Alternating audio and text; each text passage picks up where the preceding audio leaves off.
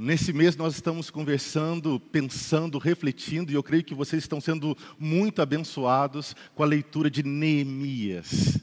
Esse livro que revela, que conta a história de uma reconstrução de um muro. Mas quando a gente lê essa história, é muito mais do que um muro que cercava a velha e bela Jerusalém. Mas é a reconstrução de vidas, é a reconstrução de corações, é a reconstrução de identidade. E vamos trabalhar, vamos caminhar juntos agora. Então vamos ler o texto sagrado.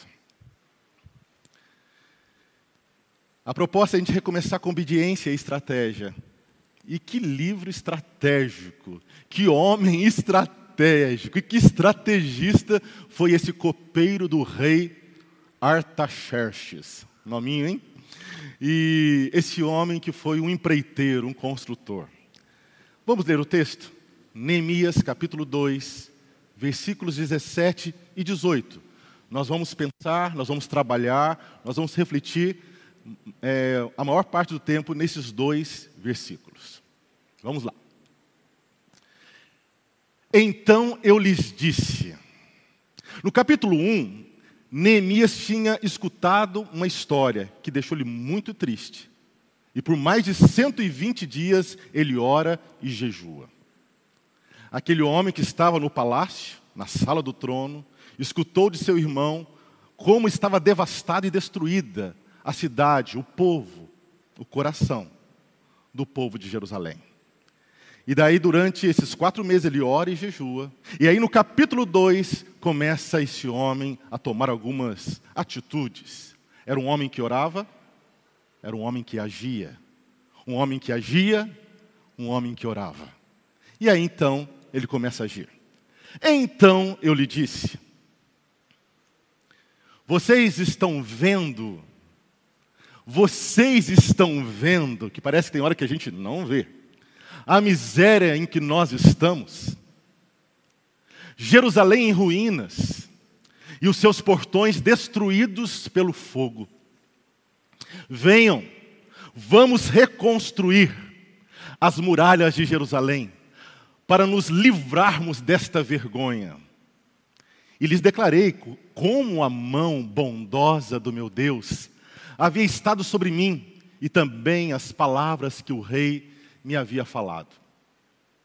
Então disseram: Vamos nos preparar e começar a reconstrução. Então se prepararam para fazer esta boa obra. Uma pequena oração. Vamos orar juntos? Senhor Deus, nós somos o povo que na história crê que a Bíblia é um livro sagrado e é um livro que nos liberta, que nos conduz à vida, que abre os nossos olhos para te enxergar, para enxergar o teu amor, a história maior do Senhor para nos enxergar, para enxergar quem o Senhor coloca ao nosso lado, Pai. Abra os nossos olhos nessa manhã, para que possamos contemplar a beleza da Tua palavra. Abençoa o Teu povo, Pai. Abençoa o coração do Teu filho, da Tua filha querida. Abençoa aqueles que estão acompanhando em casa pela, pela internet. Fala conosco, Pai. Em nome de Jesus. Amém. A história. A história. Enquanto eu vou contar a história, você me ajuda aqui, Gui? A história que Neemias narra me conduziu a uma outra história. A história que Lucas conta. Lucas conta no capítulo 24, logo após o sacrifício, toda aquela via crucis, todo aquele sofrimento de Jesus. É, Lucas, no capítulo 24, ele conta que. Vamos ver se deu certo. Não está dando. Lucas conta o seguinte: que dois discípulos de Jesus estavam retornando para, uma, para um vilarejo conhecido como Emaús, uma pequena vila. E naquela caminhada de 10 quilômetros de Jerusalém até Emaús, eles estão batendo um papo, um papo cabeça, um papo de gente que está triste, de gente que está frustrada, de gente que está sem esperança. E no meio daquele papo que parecia não ter muita vida e esperança, alguém começa a caminhar com eles, alguém que é o Senhor da vida, o autor da esperança. E esse alguém é Jesus, o ressurreto, o que venceu a morte. Aqueles que os próprios discípulos que estavam caminhando já tinham ouvido que as mulheres estavam testemunhando que eles estavam vivos, que Jesus estava vivo. Mas aqueles discípulos, eles tinham certas narrativas que acompanhavam a história deles, que impediam de realmente compreender e provar da vida e da história da vida. As nossas narrativas nos confundem muito. Bem, e começou a caminhada. E naquela caminhada, Jesus começa a bater um papo com eles, e é até bem cômico essa história, muito cômica essa história. Por quê? Porque eles começam a falar de, com Jesus e, e, e, Jesus fala: Mas o que, que vocês estão falando? Ah, você é o único de Jerusalém que não sabe dos últimos acontecimentos? E o que aconteceu com Jesus, que era o Messias, o prometido, poderoso em obras? É engraçado porque eles estavam falando com Jesus, mas a Bíblia diz que eles não enxergavam quem estava ao lado deles. Eles estavam impedidos de enxergar. E Jesus começou essa conversa e apresenta novamente para eles a história apresenta novamente o que Moisés e os profetas tinham falado a respeito dele e da história que ia redimir, trazer vida, sentido, a narração primeira da história da humanidade. E ele começa a falar do, de Moisés, dos profetas, mas eles não enxergavam que Jesus estava caminhando com eles. Assim como eu e você, muitas vezes a gente não enxerga que Jesus está caminhando conosco. E nessa caminhada, então, certo ponto, eles vão comer. E quando eles começam, vão comer, Jesus dá graças, agradece pelo pão. E naquele momento de comunhão, de santa ceia, de Eucaristia, diz o texto, Lucas narra que os olhos deles se abrem. E eles então entendem e enxergam que é o ressurreto, que é o Cristo, que é o Filho de Deus, que estava andando com eles, que estava vivo, que estava comendo com eles. Os olhos deles se abriram. E Jesus logo parte. Ficaram com aquele desejo, já tinham dito para Jesus: Fica, Senhor, já se faz tarde. Tem uma velha canção e boa que diz isso, né? E depois eles conversando, depois que Jesus já tinha deixado, ele disse, eles disseram assim: O nosso coração não queimava, o nosso coração não pegava fogo quando ele discorria, interpretava, contava as histórias de Moisés e dos profetas, nos narrava a história, a Bíblia, não pegava fogo no nosso coração. Essa história dos discípulos no caminho de Emaús, eu creio que tem muito a ver com a história que Neemias narra, porque assim como eles tiveram os olhos abertos, assim como o coração começou a queimar, a história que Neemias narra é uma história de transformação, de reconstrução, de avivamento. É uma história onde aquele povo que não sabia nada sobre Deus mais, que tinha esquecido as histórias de Moisés e dos profetas, mais que isso, tinha esquecido como Deus é bom, poderoso, gracioso, e a vida deles era conduzida por outras narrativas, que nós vamos conversar mais um pouquinho daqui a pouco. Bem, Neemias, então, no capítulo 1, se você já leu, ele chora, ele ora, ele se rende à dor, ele, se, ele tem durante quatro meses um tempo de lamento e de ficar provando daquela dor e chorando pelo seu povo. Ele era alguém que vivia na sala do trono do rei da Pérsia. Ele era alguém que estava no conforto da sala, era um homem de confiança, era o copeiro do rei. Era alguém que o rei confiava, porque a bebida que ele entregava, o rei sem medo tomava, não pensava que estava envenenado. Ele era alguém que escutava as histórias, os segredos do coração, da corte e do rei. Ele era um homem amigo do rei. Morava na sala, digo, no palácio. Bem, esse homem recebeu notícia de que aquele povo estava em miséria. Opa. Você pode ler comigo? Então eu lhes disse: Vocês estão vendo a miséria em que nós estamos? Jerusalém em ruínas e os seus portões destruídos pelo fogo. Vocês estão vendo? Ele está dizendo para o povo, agora ele já saiu do trono, ele já recebeu a bênção, o anel, já abriu o rei Artaxerxes, abriu o caminho para ele, e ele chegou em Jerusalém. E ele começa a bater um papo bom com aquele povo. E ele então diz: Vocês estão vendo a miséria? Vocês estão vendo o que aconteceu com vocês, com os muros, com a cidade, com a história, com o coração, com a família, com as relações, com vocês? Vocês estão vendo a miséria de vocês. Jerusalém está em ruínas e os seus portões estão destruídos pelo fogo o negócio estava complicado. Um tempo de devastação, de caos, de dor. Talvez como aqueles discípulos sem esperança. Aquele povo estava sem esperança. Eles já tinham tentado inúmeras vezes reconstruir os muros, organizar a cidade, mas foram tentativas frustradas. Talvez eles estavam realmente com medo, cansados, frustrados. Mas o Deus que caminha conosco envia Esdras, é um outro amigo de Neemias, para poder ensinar a Bíblia para aquele povo. Envia Neemias para orar, ensinar o povo a orar, ensinar o povo a trabalhar, e ali começa um, uma reconstrução. Bem,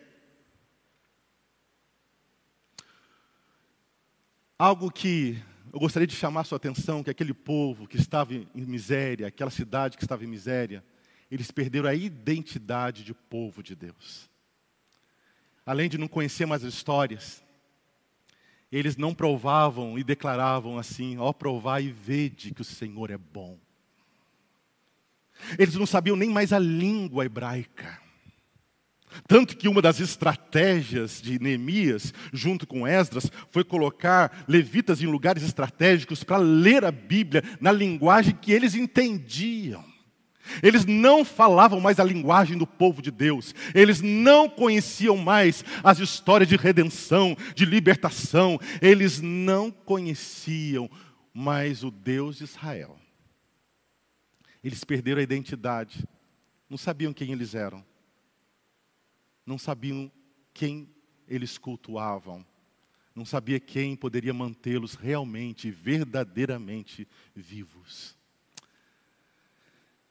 Há muitas narrativas. E aqueles homens que foram criados no governo persa, é, que viveram naquele contexto, eles, eles escutaram muitas histórias e que conduziam a vida dele, conduziam o coração deles, as escolhas deles. Assim como os discípulos no caminho de Emaús, histórias como, por exemplo, que eles tinham de que o Messias ia colocar o Estado de Israel no topo novamente. Eles não compreendiam a história da ressurreição, da salvação, do perdão de pecados, da vida eterna. As narrativas que eu e você recebemos, desde pequeno, conduz você e eu, nosso coração, as nossas escolhas a vários caminhos. O iluminismo fez isso, o modernismo fez, o pós-modernismo fez, e há várias ideologias, gente que pensa assim, de direita, de esquerda, para lá, para cá, vou vestir assim, vou falar dessa forma, ah, a minha, a minha tribo é essa, porque narrativas que, que muitos de nós aderimos nos levam a fazer parte de uma tribo e que exclui outras tribos. E essas tribos, com suas narrativas, nos levam muitas vezes longe da narrativa principal.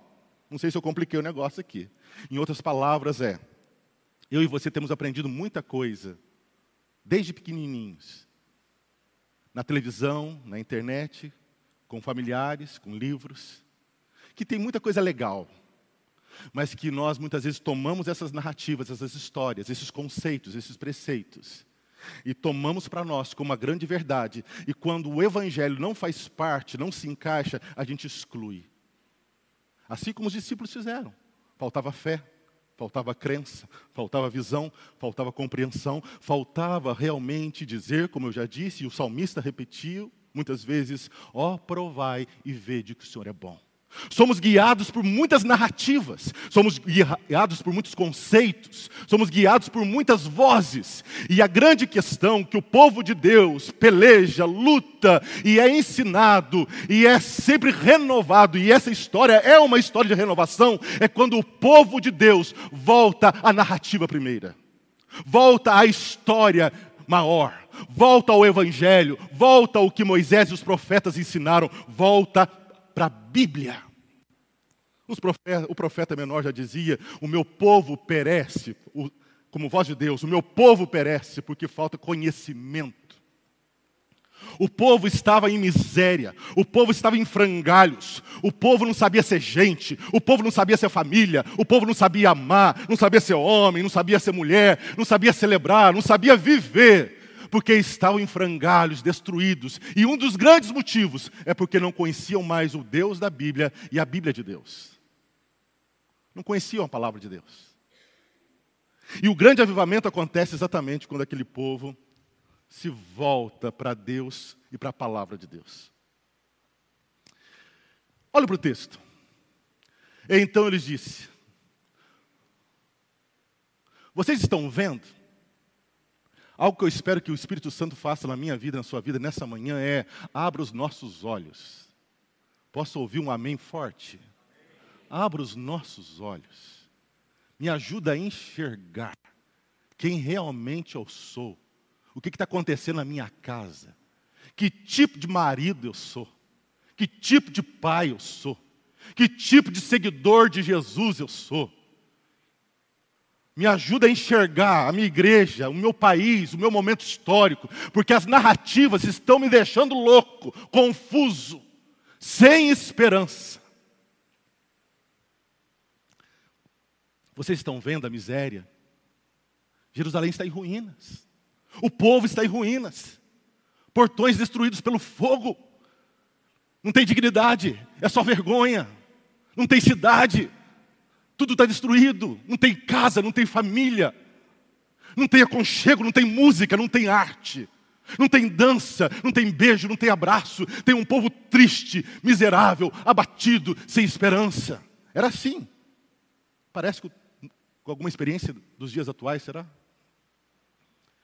E lhes declarei: Ah, tem uma palavra aqui boa. Venham, venham, vamos reconstruir. Estava tudo isso acontecendo. Mas a palavra do Neemias, a palavra do homem que obedece ao chamado de Deus, é uma palavra de ajuntamento, é uma palavra de esperança, é uma palavra de unidade, é uma palavra para te dar as mãos, é uma palavra para deixar essa vida solitária, egoísta, individualista e começar a caminhar junto ao lado das pessoas que Deus coloca ao nosso lado. Venham! Neemias está chamando aquele povo arrasado Venham! Vamos reconstruir as muralhas para nos livrar dessa vergonha. E lhes declarei com a mão bondosa do meu Deus havia estado, como a mão bondosa do meu Deus havia estado sobre mim, e também as palavras que o rei me havia falado. Então eles disseram: Vamos nos preparar, começar a reconstrução. Então se prepararam para fazer essa boa obra. Neemias, o estrategista. Neemias, o homem da sala do trono. Neemias, o construtor. Ele começa a chamar aquele povo, dizendo: vamos ser francos, vamos parar de fugir da realidade, vamos chorar, vamos encarar, vamos olhar a feiura, vamos olhar no espelho, Vamos parar de empurrar e levar a vida de qualquer jeito. Vamos encarar aqui o que realmente está acontecendo e quem realmente nos tornamos. Vamos enxergar. Abre os meus olhos, Senhor. Mais do que isso, Neemias, o estrategista, ele diz: Vamos juntos. Não dá para viver sozinho.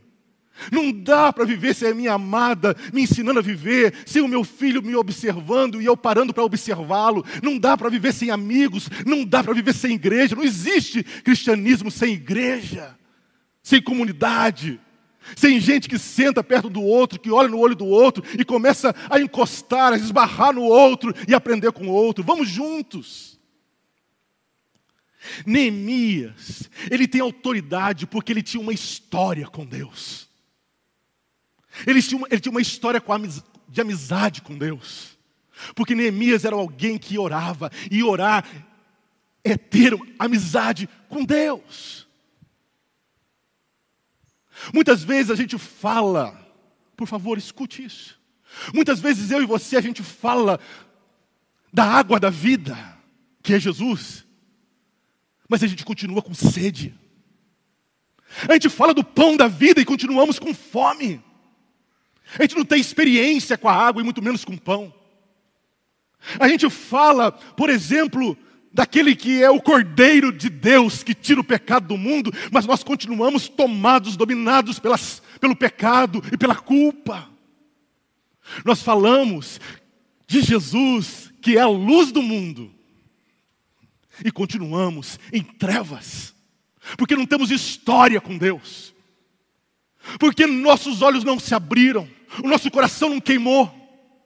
Nós não tomamos a ceia com Jesus. Ele não, parece que nós não tivemos um encontro no caminho de Amaús com ele.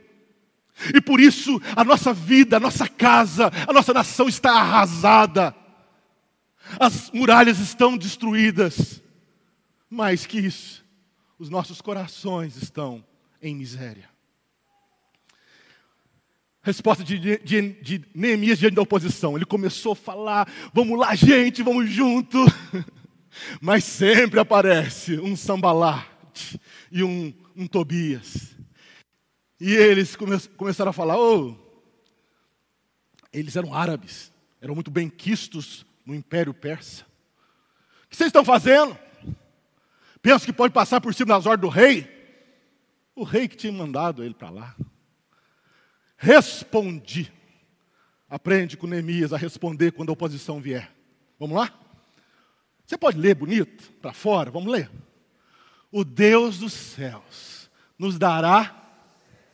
Somos. E vamos.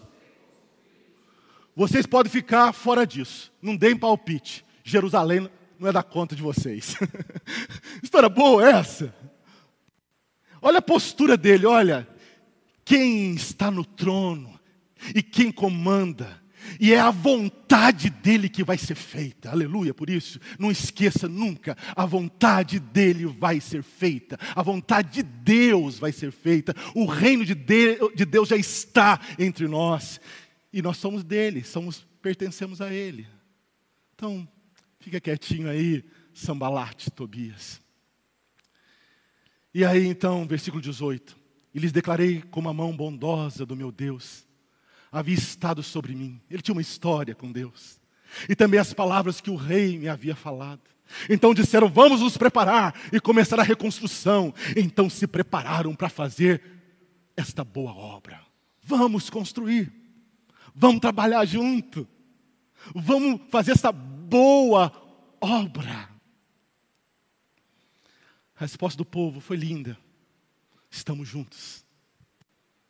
Será que hoje, se eu falar para vocês assim, vamos abençoar a nossa cidade, começando da nossa casa, vamos começar a olhar com mais leveza um para o outro, vamos começar a abraçar com mais ternura, vamos rodar a manivela antes de falar alguma besteira um para o outro, Vamos questionar as nossas narrativas, as nossas histórias, os nossos conceitos e preceitos que lemos, estudamos, que foi passado de pai para filho. Vamos voltar para a história primária que realmente redime e traz luz a todas as histórias. Vamos voltar para Deus. Vamos começar. Foi essa a resposta do povo. Vamos juntos, Neemias. Vamos começar a construção, a reconstrução. Essa obra de reconstruir os muros, de reconstruir os corações, foi algo tão fantástico que eu gostei demais do que o psiquiatra John White escreveu. Você pode ler? sua comissão vinda da parte de Deus foi muito mais ampla que a simples reconstrução das defesas de Jerusalém. Aquele chamado que Neemias, que Esdras receberam e eles obedeceram. Por isso, realmente, a obediência é a melhor estratégia de vida. Obedecer a Deus, a palavra de Deus. E eles então se colocaram à disposição do Altíssimo, porque conheciam o Altíssimo. Diz White, o muro era apenas o primeiro passo na reconstrução da nação. E com Esdras, Neemias deveria estabelecer as fundações das reformas nacionais, que continuariam causando impacto por mais de quatro séculos até a vinda de Cristo. Em outras palavras, Neemias e Esdras prepararam a primeira vinda do menino Messias de Belém, do Filho de Deus. E eu gostaria que você agora, que está sendo chamado para a boa obra, que está recebendo uma, a melhor estratégia, que é obedecer a palavra de Deus, você possa entender que você está sendo comissionado, chamado para preparar, para até mesmo adiantar a segunda volta de Jesus. Que boa obra é essa?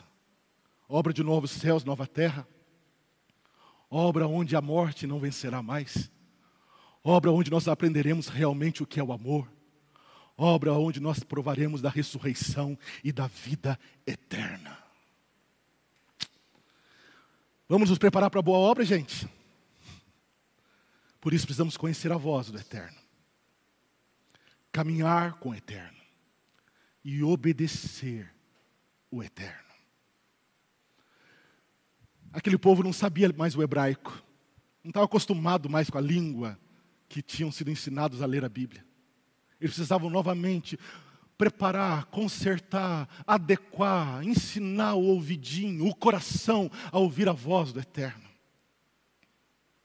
Eu creio que Deus tem falado tanto com você, comigo, mas nós essa dificuldade auditiva, linguística, porque falta Bíblia no nosso coração, porque falta a palavra de Deus na nossa mente. Nós não estamos entendendo ou não estamos percebendo o que Ele está falando conosco. Assim como os discípulos não percebiam, assim como o povo de Israel não percebia. Caminhar com o Eterno e obedecer ao Eterno. Palavra oração e obediência. Charles Spurgeon, o príncipe dos pregadores, disse assim: Uma Bíblia que está caindo aos pedaços, geralmente pertence a alguém que não está. Uma Bíblia que está caindo aos pedaços, geralmente pertence alguém que não está.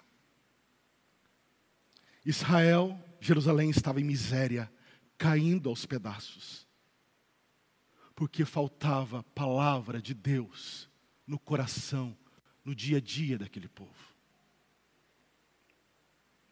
Por favor, responda essa pergunta. Esses dias eu tenho sido impactado e eu tenho orado por isso. Quem sabe hoje, nessa manhã, você também possa ser impactado, abençoado. Por favor, leia essa pergunta. Qual foi a última vez que alguém lhe explicou, explicou as escrituras sagradas? De uma maneira que você começou a sentir um fogo por dentro. Qual foi a última vez que você sentou na sala, no quarto, e abriu as escrituras, e aquela palavra saltou os olhos, acalmou o coração e conduziu você a uma nova etapa, uma etapa mais ordeira, mais gostosa, mais livre na sua vida? Qual foi a última vez?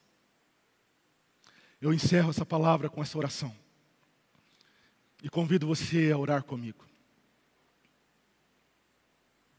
Por favor, Jesus, por favor, Jesus, vem ao meu encontro. seja qual for a estrada, a estrada que narrativas me levaram, que conceitos, que movimentos me levaram. Eu não sei qual é a estrada, mas Senhor, seja qual for a estrada em que eu estiver caminhando, vem para perto de mim e caminha comigo. Abra as Escrituras para mim mais uma vez. O Senhor me deu o Espírito Santo, o Consolador, o amigo, o intérprete da lei. Espírito Santo, fala comigo, me ensina. Tem um pastor aí expondo, se isso aí é a palavra de Deus, toma o meu coração, fala comigo, eu preciso da voz primeira.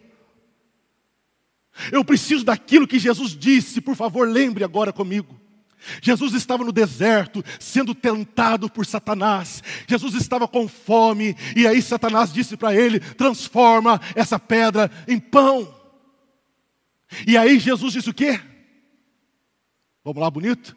Nem só de pão vive o homem, mas sim o quê? De toda palavra que procede da boca de Deus.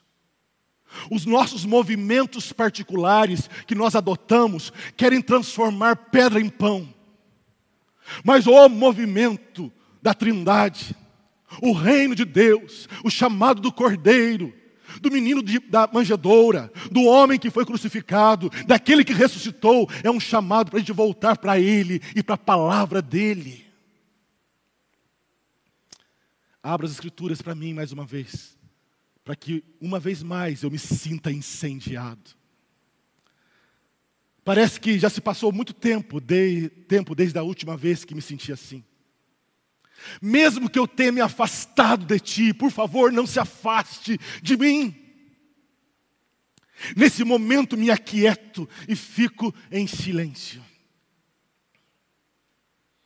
esperando que tu fales a minha vida. É o Jenny Peterson que fez essa oração encerra dizendo: Senhor, Jesus, ajuda-me a conhecer a tua palavra, e assim as lágrimas e o riso me envolvam. Se você ler o capítulo 8 e 9 de Neemias, você vai vendo aquele povo sendo restaurado, aquele povo voltando a sorrir, aquele povo aprendendo a chorar, aquele povo sendo reconstruído e a identidade do povo sendo restaurada. Capítulo 8, capítulo 9 conta essa história de reconstrução. A história de Neemias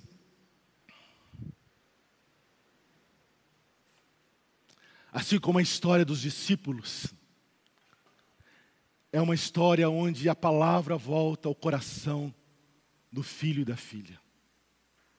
Que 2022 seja o ano da Bíblia na sua vida.